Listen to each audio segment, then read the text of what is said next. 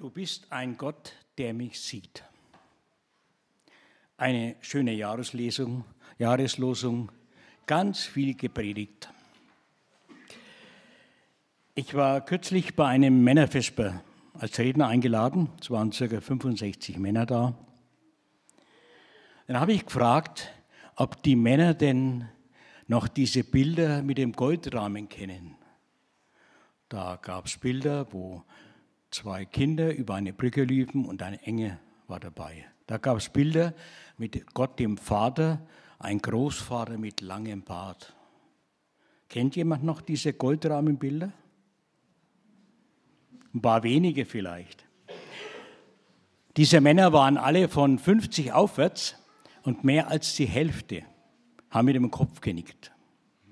Und als ich dann gefragt habe, was es denn bei ihnen abgerufen hat, ob das vielleicht nicht so positiv war, was es bei ihnen abgerufen hat. Du bist ein Gott, der mich sieht, kann mich auch beunruhigen. Es wird immer diese schöne Seite, du bist ein Gott, der mich sieht, betont, aber für manche Menschen klingt es eher bedrohlich.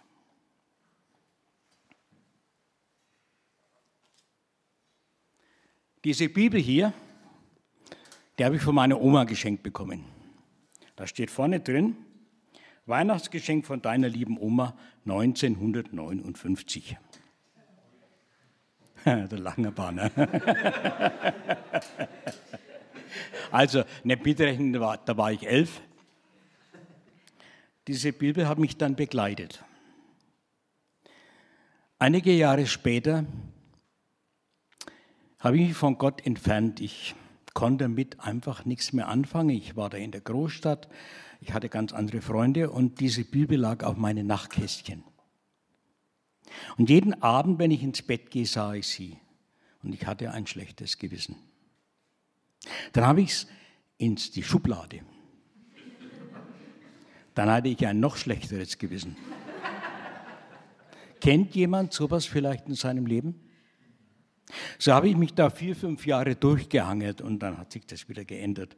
Aber ich liebe sie bloß. Meine Arme sind nicht mehr lange genug, dass ich noch lesen kann.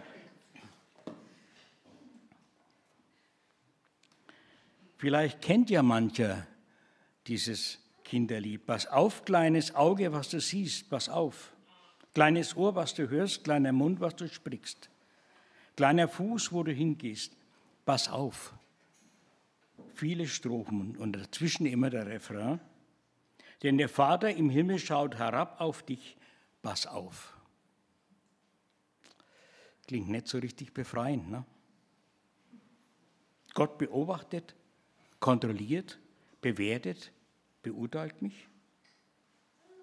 Ein liebliches Bild mit dem Schutzengel über mich sagt vielleicht auch aus, ich bin ständig unter Beobachtung.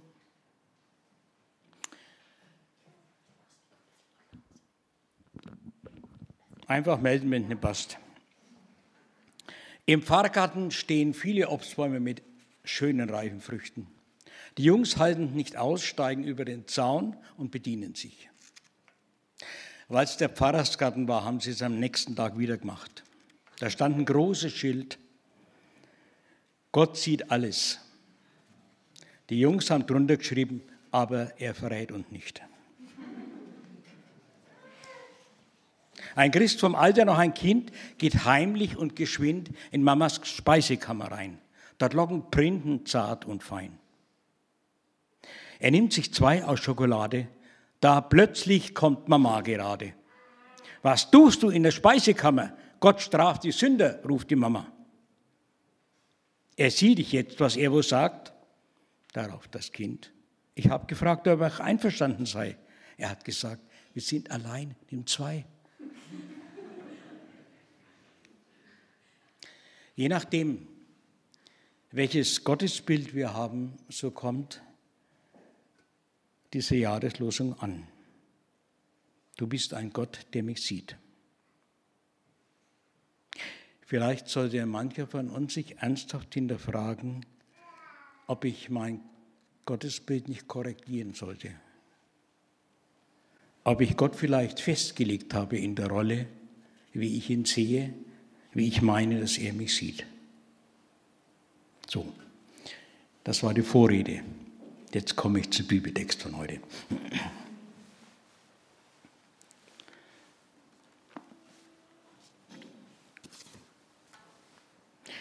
Ähm, ich wollte es einhändig, muss es aber doch, weil ich schon ein paar verwunderte Blicke vorhin gesehen habe. Ähm, das hat mit meiner Lebensgeschichte zu tun. Es gab Zeiten, da war für mich die Bibel eher zum Zuschlagen da. Es gab Zeiten, da war die Bibel für mich eher hart. Ich liebe Kinder, kein Kind kommt an dieser Bibel vorbei. Die kann ich hinlegen, wo ich will. Die Kinder kommen. Die Bibel kann ich hinlegen, wo ich will. Die Erwachsenen schauen interessiert. Und es erinnert mich immer, Gott ist ein Gott der Liebe und ein Gott der Gnade. Ich lese aus Lukas 1 ab Vers 26. Und im sechsten Monat war der Engel Gabriel gesandt von Gott in eine Stadt in Galiläa, die heißt Nazareth. Und eine Jungfrau, die vertraut war, einem Manne mit dem Namen Josef vom Hause David, und die Jungfrau hieß Maria. Und der Engel kam zu ihr hinein und sprach, Gegrüßet seist du, Holdselige. Der Herr ist mit dir, du Gebenedete unter den Frauen. Der sie aber ihn sah, erschrak sie über seine Rede und gedachte, welch ein Gruß ist das. Und der Engel sprach zu ihr, fürchte dich nicht, Maria, du hast Gnade bei Gott gefunden. Siehe, du wirst schwanger werden, einen Sohn gebären, des Namen soll Jesu heißen. Der wird groß sein und ein Sohn des Höchsten genannt werden. Und Gott, der Herr, wird ihm den Stuhl seines Vaters dafür geben.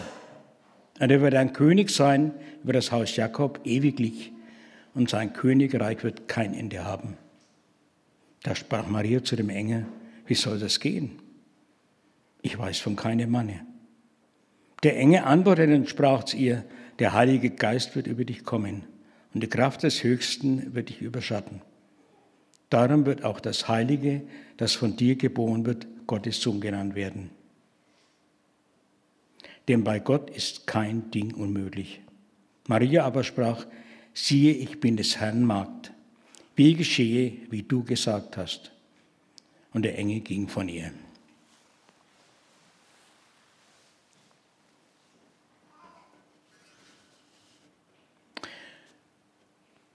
Gott fängt mit einem neuen Maßstab mit uns an. Nicht mit Leistung, menschlicher Kraft und Verdienst. Das göttliche Programm der Gnade kommt in die Welt. Vers 30. Fürchte dich nicht, Maria, du hast Gnade bei Gott gefunden. Schade, dass Maria über Jahrhunderte zum Merkmal der Konfessionstrennung war. Luther sagte, eine Mittlerin zu Gott oder Christus brauchen wir nicht. Durch Jesus kommen wir direkt zu Gott. Mein Vater wurde katholisch erzogen und er sagte zu mir, also als ich im Erwachsenenalter war, Bur, wenn du wirklich denkst, dass du direkt zu Jesus beten kannst, dann täusch dich. Du musst zur Fürsprechung Maria beten und die weiß, wann er Zeit hat und die macht es dann. Und es meinte mein erwachsener Vater ernst. Wir haben uns viele Jahre noch, ja, ich glaube eineinhalb Jahrzehnte, an dem Punkt miteinander auseinandergesetzt, auseinandergesetzt und ähm, mit der Zeit wurde das zwischen uns das Gespräch immer schöner, immer lockerer und ich glaube, da hat sich auch was geändert. Bei ihm und bei mir. Maria, ein Mädchen, irgendwo zwischen 12 und 14. Ein Mädchen, die noch gar nicht weiß, wie die Welt liegt. Im Konfirmandenalter. Gott, was hast du dir da gedacht? Die Geschichte, die klingt immer so schön heimelig und es klingt so nett nach Kerzen und nach, ach du liebe Zeit. Gott, was hast du dir denn da gedacht? Hättest du es nicht auch ein bisschen nachvollziehbarer machen können? Ein Mädchen. Mit einem Skandal fängt die Zeitenwende mit Jesus an. In der damaligen Zeit undenkbar. Ein Steinigungsgrund. Denn sie ist ja fremdgegangen. Man muss sich das wirklich mal in Ruhe überlegen, was da wirklich abgelaufen ist. Ob wir das überhaupt begreifen können, weiß ich nicht. Und dann geht dieses Mädchen zu Josef, dem Zimmermann, und sagt, ich bekomme ein Kind. Man muss sich das mal vorstellen. Tatsächlich passierte auf einer Konformantenfreizeit, mehrere Gemeinden haben sich zusammengeschlossen, ca. 80, 90 Konformanten, stellt sich raus, dass einer der Konformantinnen schwanger ist. Das wusste bis zu dem Zeitpunkt niemand, weder ihre Eltern noch ihr Freund noch sonst irgendjemand. Klar, die Nachricht war schneller in den Orten daheim, als die Freizeitteilnehmer wieder daheim waren. Am nächsten Sonntag, der Gottesdienst, war besucht wie am Heiligabend. Doch wohl klar, der Pfarrer muss Stellung nehmen. Ich kenne den Pfarrer. Normalerweise verabschiedet er die Leute an der, an der Kirchentüre. Diesmal hat er es anders gemacht. Er stand an der Kirchentüre und hat sie begrüßt und hat jedem einen Stein in die Hand gedrückt.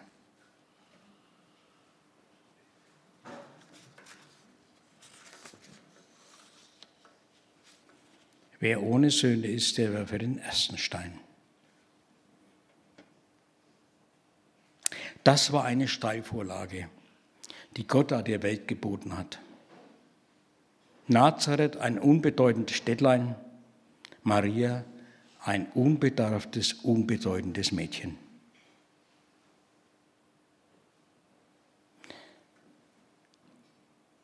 Wie kann man glauben, dass das die Welt verändert? Maria, die Unbedeutende, die Unerfahrene, aber die Vertrauende, die bereit ist, diesen außergewöhnlichen Weg mitzugehen. Und nein, es ist wirklich nicht schön zu reden. Es ist ein Skandal mit dem Sohn Gottes. Wie der auf die Welt kam, nein, ohne Heiligenschein. Und Maria musste all die Mühen und Sorgen, die andere Mütter erleben, ganz genauso erleben. Mann, was hat Jesus dieser Frau das Leben schwer gemacht? Da ist dieser Bursche zwölf Jahre und haut einfach ab. Drei Tage suchen die Eltern. Dann hockt er doch im Tempel und hält da gescheite Reden. Und als seine Eltern kommen, dann sagt er nicht, es tut mir leid. Und so, was wollt ihr denn überhaupt? Ich bin in meinem Vaters Haus. Glaubt irgendjemand, dass diese Maria und Josef da begriffen haben, was da eigentlich abläuft? Und dieser pubertäre Knochen erlaubt sich das so? Das sage ich einfach, weil wenn die Bibel recht hat, dann war er wahrer Mensch und wahrer Gott. Ich möchte nicht wissen, was der Josef da wirklich gedacht hat. Aber nicht wirklich gedacht hat, jetzt wäre es Zeit, dass er mal ein Watschen kriegt. Und es gibt noch nicht viele, aber noch ein paar so Geschichten, wie Jesus gar nicht so der liebevolle Sohn war. Mann, wie schroff hat er seine Mutter beim runterlaufen lassen. Dieser Jesus. Und Maria, die hat es getragen und ertragen.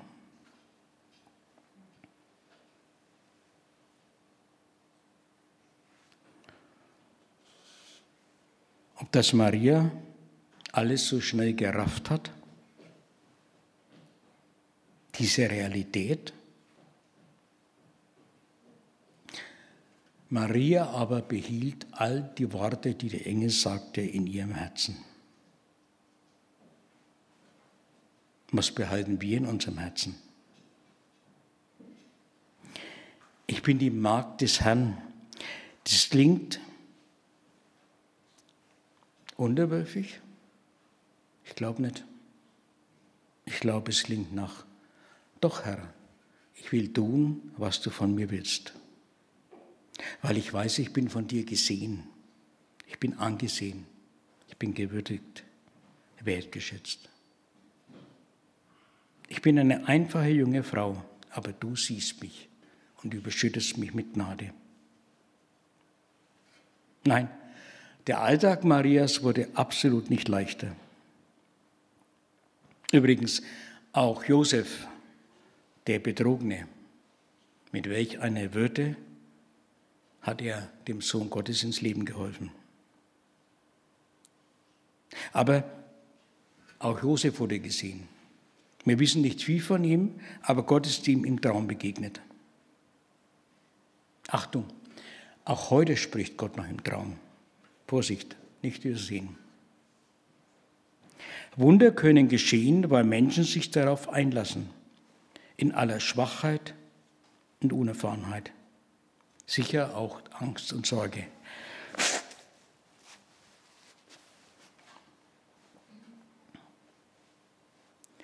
Weißt du dich gesehen? Er sieht dich mit all deinen Freuden und deinen Leiden, mit deinen Stärken und deinen Schwächen, mit deinen Ängsten, mit deinen Vorurteilen. Er sieht deine Narben, dein Wollen, dein Gelingen und auch dein Versagen. Egal wo du stehst, er sieht dich. Und nicht bedrohlich, sondern mit gnädigen und liebenden Augen.